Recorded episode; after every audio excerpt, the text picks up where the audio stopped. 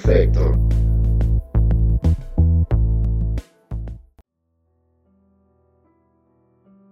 Acabamos de ser testigos y partícipes de las elecciones más grandes de la historia de este país. Elección presidencial, senadores y diputados federales, nueve gubernaturas, congresos locales, ayuntamientos, alcaldías y juntas municipales, más de 3.400 cargos. El porcentaje de votación supera el 60%. En mi vida recuerdo un nivel de votación tan alto.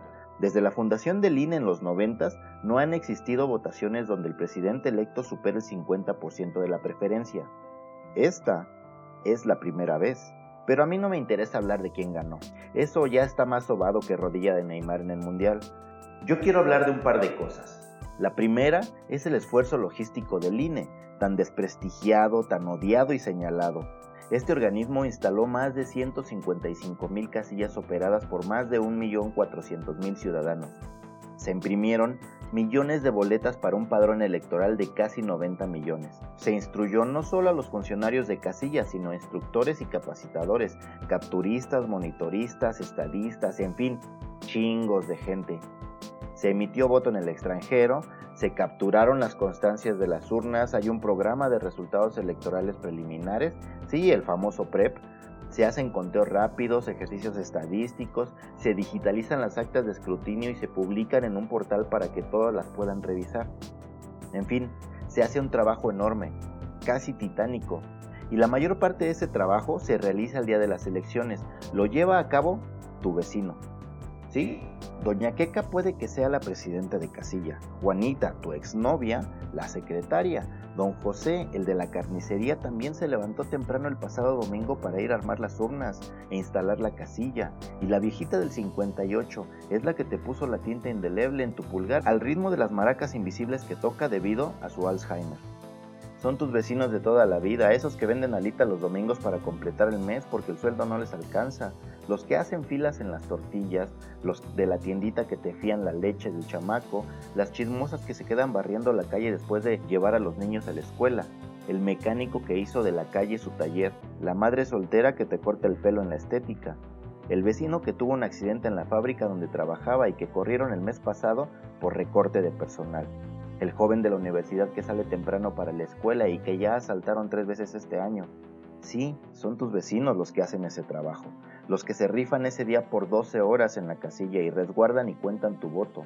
Todas esas personas hacen un trabajo que no se les reconoce y deberíamos empezar a hacerlo, porque no es poca cosa, no se trata de un día, sino de un compromiso con los demás, con ellos, con el país. La segunda cosa que quería tratar era la conveniencia crítica de la población. Hace unos meses se condenaba al INE, se le llamaba tramposo, ratero, se aseguraba un fraude.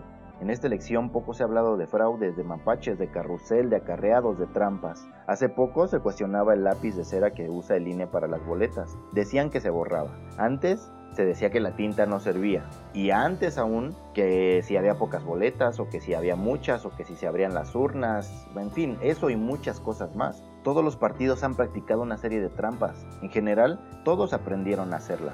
El priismo y su forma de hacer política nos enseñó que así se ganan las elecciones. En estas elecciones poco se ha dicho de esas prácticas y es que la ventaja fue tan evidente y abrumadora que parece que se rindieron y no echaron a andar las grandes maquinarias electorales.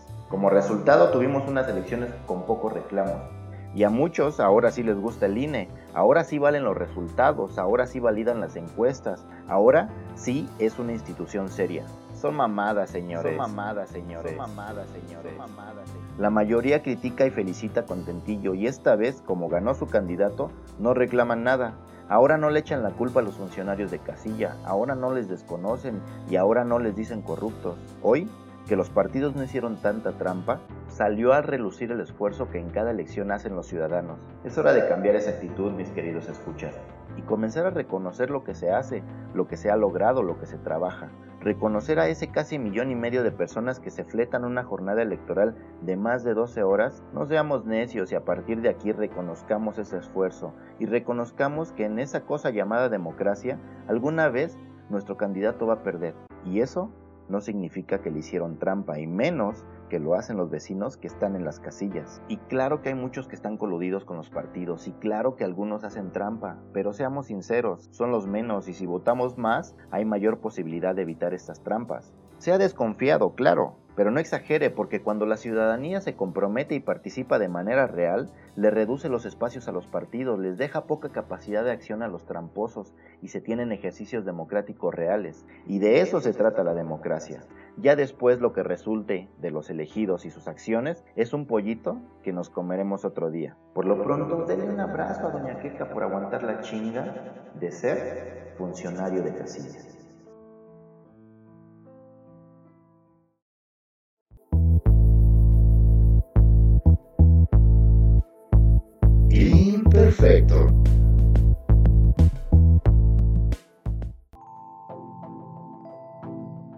Este podcast es producido por Andador RD, con música original de Hugo Curi, guiones y voz de Carlos Neri.